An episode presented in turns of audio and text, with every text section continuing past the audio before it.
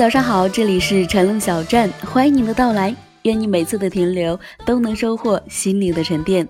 我是晨露，在这个难得不可以睡懒觉的周末的早晨，让我的声音陪你开心的起床吧。早安，我的朋友。为什么说这个周末不可以睡懒觉呢？因为今天是大年初二，在大年初二的今天，大部分的家庭都要去走亲访友的。如果没有走亲访友，那你肯定也是在准备美食，在等待亲友的到来。在这里呢，陈露也给大家拜年了。转眼间，无论是你在二零一六年什么时候关注的陈露小站，但是你们已经跨了两个年了。感谢你们的关注和陪伴，祝大家二零一七年新年快乐，万事如意。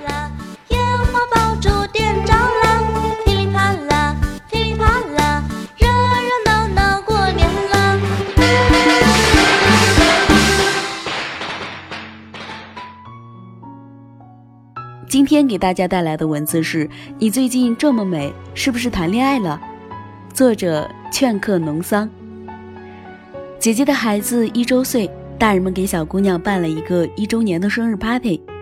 那天来了很多人，小公主年纪虽小，但穿着纱裙坐在众人的目光簇拥里面，依旧不见丝毫的怯场，眨着水灵灵的大眼睛，对着周围的人咯咯咯咯的笑。吃过晚饭后是拆礼物的环节，大多数人送的都是玩具、衣服、公仔什么的，都是挺精致，但没有什么特别。到我姐夫的时候，所有人都伸长脖子想看看这个名副其实的女儿奴会准备什么样的宝贝。打开来一看，是全套的芭比娃娃，很好看。即便小朋友还没有长大到玩芭比的年纪，仍旧揪着娃娃身上的华美衣裳，痴痴的看，神情十足的可爱。本来这就是父亲送给女儿买礼物的俗套故事，但因为我姐夫买了两套娃娃，这个故事就能显示出一些特殊了。他买了一模一样的两套芭比，装在一块儿，一套给了女儿，一套给了老婆。在女儿的生日会上收到丈夫的礼物，让我姐都傻了，抱着一盒色彩缤纷的娃娃不知所措。每个女生小的时候都有过拥有一整套芭比的梦想。但大多数人可以得到的时候，已经过了期待良久的那个年纪，我姐也不例外。她自觉已经当了母亲，怎么也该过了玩娃娃这样的年纪。平日里有人送香水、时装都很正常，唯独没有人送过她这样少女心爆棚的礼物，所以她蒙着发问：“是给我的？”我姐夫那种愣头愣脑的老实人，不懂得刻意营造浪漫，也不怎么会选礼物。看到妻子的反应，还以为是自己选择不当，引起老婆的不满，所以着急忙慌的开口解释：“我记得你以前说过的，小的时候想要一套芭比，但一直没有实现。逛商场挑礼物的时候刚好看到，就买了两套，一套给你，一套给欣欣，算是弥补你少女时期的一个遗憾。怎么，你不喜欢吗？是不是太幼稚了？”看到妻子的突然反应，他有点惴惴的，所以声音越来越低，显得尤为底气不足。我姐失笑，一边摇头一边往前冲上去，给了我姐夫一个大大的拥抱，直接把这一天原本温馨愉快的幼儿庆生会推到了高潮。可怜我姐夫一整场聚会下来都是懵的，不晓得自家的老婆究竟对那个礼物是满意还是不满意。其实真的很简单的呀，哪能不满意的呢？女人心里面永远都住着一个小女孩，随着年纪渐渐的增长，那个心底里的小女孩就变得越来越沉默，越来越隐蔽，不再似年少时候任性嚣张、无法无天。不是因为小女孩不见了，而是因为她长大了，知道自己该学会屠龙斗狠，不该只是傻等着别人前来解救，所以逼着自己修炼成为无所不能的女战士。可是究其属性，到底还是柔软细腻的呀，细腻到可以感受出十八层垫子之下那一颗小豌豆带来的不适，还是需要人呵护的，需要人不因为容貌和年纪的改变，一如既往的对公主表达爱意和关切，那种被人捧在掌心，当做小女孩一般小心翼翼的呵宠，应该就是每一个女生关于爱情的至高向往吧。没有人可以例外。我姐夫不懂这么多花花绕绕，他只记得他喜欢娃娃，所以想要买回来哄她开心。在他心里，他少女时期的梦想一直都值得守护，并不会因为他如今为人妻、为人母有任何一点点改变。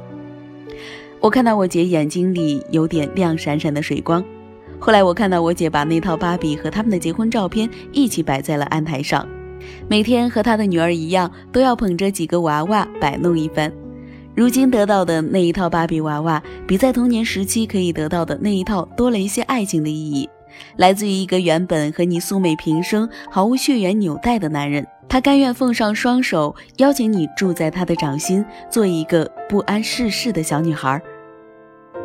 小欧最近突然开始转性，让我有一点意外。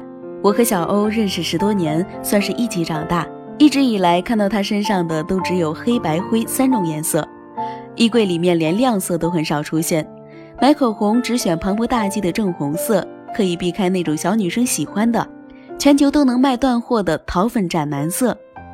小欧的成长轨迹造成了她性格里面强硬大女人的一面。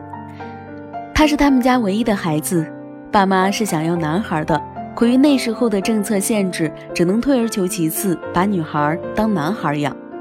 这种环境下成长起来的小欧，反复刻意地告诫自己要像一个男人一样生活和长大，刻意避开过于女性化的喜好和需求。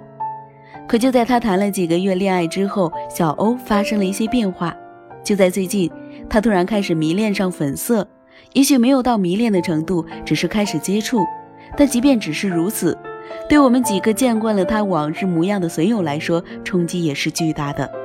他开天辟地的偷回给苹果账户充值，买最近很火的一款粉色调滤镜 APP，扔掉以前灰蓝色的性冷淡风宜家茶杯，换成了粉色的星巴克樱花。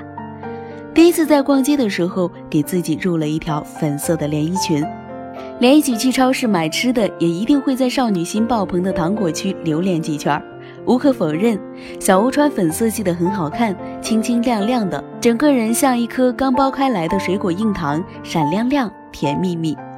作为朋友，我们曾经无数次的试图改造她，想让她更女人一点，都无功而返。而在她恋爱之后不久，原本我们认为的世纪难题都迎刃而解，这一切的变化都归功于她的男朋友，以为只是那男生想要照着自己的喜好改变小欧。但其实不是，他只是自己想要尝试了。小欧跟我说，我很小的时候是为了男孩子打扮才那样穿，长大后想要改变，变回女生的样子，又怕别人觉得自己奇怪。但是现在不知道为了什么，就突然很想试一下。我默默翻了白眼，说：“还能为什么？为了爱情呗。以前为了工作，为了家人，故意扮出刚硬的姿态，以为自己刀枪不入。”结果现在遇到一个人，给了他十足的温暖，愿意站在他身前挡风，这才发现自己也不过是一个需要别人呵护的小女孩呢，没自己以为的那么强大。虽然很不忿让小欧发生改变这件事情里面没有我们的太大功劳，但终究是为他开心的。感情里面的幸福与否，很大一部分程度上都写在女生的脸上，旁人若想窥探，根本不需要费心的。单单看一眼女生的状态，已经得到了七七八八的结论。看到小欧的表现，我就知道她是很幸福，也很幸运，因为遇到那个人，她退化到少女时代，第一次正视内心里面那个小女孩弱弱的请求，不像以往那样故意隐藏自己柔软的那一面。多幸运，有人替她造了颗水晶球，承诺让她可以随意展现闪闪发光的少女心。十一出去溜达的时候，看到一对老夫妻，人挤人的地方，这一对老爷爷老奶奶也被挤得够呛。老爷爷一直伸出右手护住怀里的老奶奶。讲真，这样的守护姿势由一对年轻人做出来，我根本不会有任何感觉。但是那样一对年过半百、互相依偎了半辈子的老人做出来，就平添了很多值得被称颂的意味，诸如相濡以沫、历久弥坚之类的。后来去买棉花糖，我不爱甜食，纯粹买来当拍照的道具。站在摊子前面等着的时候，很巧又遇见了刚才的那一对老夫妻。江南人吴侬软语的，庆幸自己还听得懂，悄悄竖起自己的耳朵听他俩的对话。我想买个棉花糖甜一甜。不行，医生上个礼拜说了，你血糖高，不能多吃甜的。老先生一本正经。可我想吃点东西，那我给你买个大肉粽好吧？你爱吃那个？不要，这个糖多好看呀！我们年轻的时候最喜欢那颗麦芽糖了，甜的要命，真的好久没吃了。老太太的表情特别少女，微微抬起头，怀念过往的神情十足的可爱。老先生被说服了。那行，给你买一个，只好吃两口哦。好，都听你的。然后他们就站在我身后开始等候着排队。后来因为朋友催促，我和他们一起离开卖棉花糖的那个小摊儿，但那一对老人的身影却一直在脑海里挥之不去。吃饭的时候跟朋友说起。朋友们无一不是羡慕向往的模样，怎么能不羡慕呢？这是我们能想到最浪漫的事，和你一起慢慢变老，直到老的哪儿也去不了，依然可以被你当做手心里的宝。即便容颜老去，白发苍苍，我在你的心里依旧可以一如当年红颜娇俏的模样，要你事事宠溺着。好多女孩听完之后都开始说，重新确立目标，找一个像老先生一样的男人。能用一辈子来呵护妻子的少女心，毕竟在当今这个社会上面，少女越来越少，女王越来越多。不是说女王不好，只是要成为女王的过程可想而知的凶险，单枪匹马、披荆斩棘。而做一辈子的少女，则什么也不要做，只是这需要极佳的好运，在最好的年华里遇到一个爱人，有人愿意站在你的身前，替你造出一方天地。他做你的大英雄，让你能有足够的底气袒露柔软的姿态。多希望当我老去的时候，还能有一派天真神情，要一只糖果，似我少年时期的模样。那真的是感恩上苍，那一定是那个人的功劳。如果有个人愿意守护你闪闪发亮的少女心，记得珍惜他，因为真的很难得。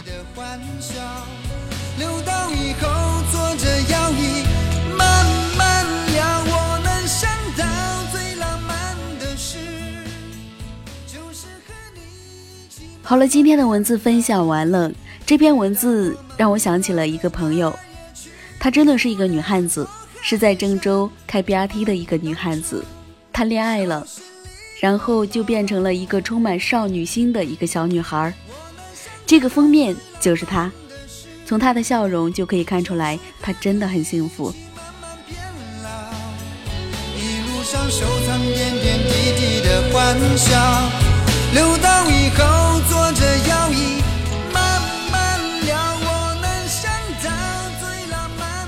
好了，今天的节目到这里就要结束了，感谢你的关注和收听。如果你喜欢我的节目，可以在微信搜索“陈露小站”，关注我的微信公众号。在接下来的日子呢，每天早上我都可以用语音和你说早安。我们下期节目再见。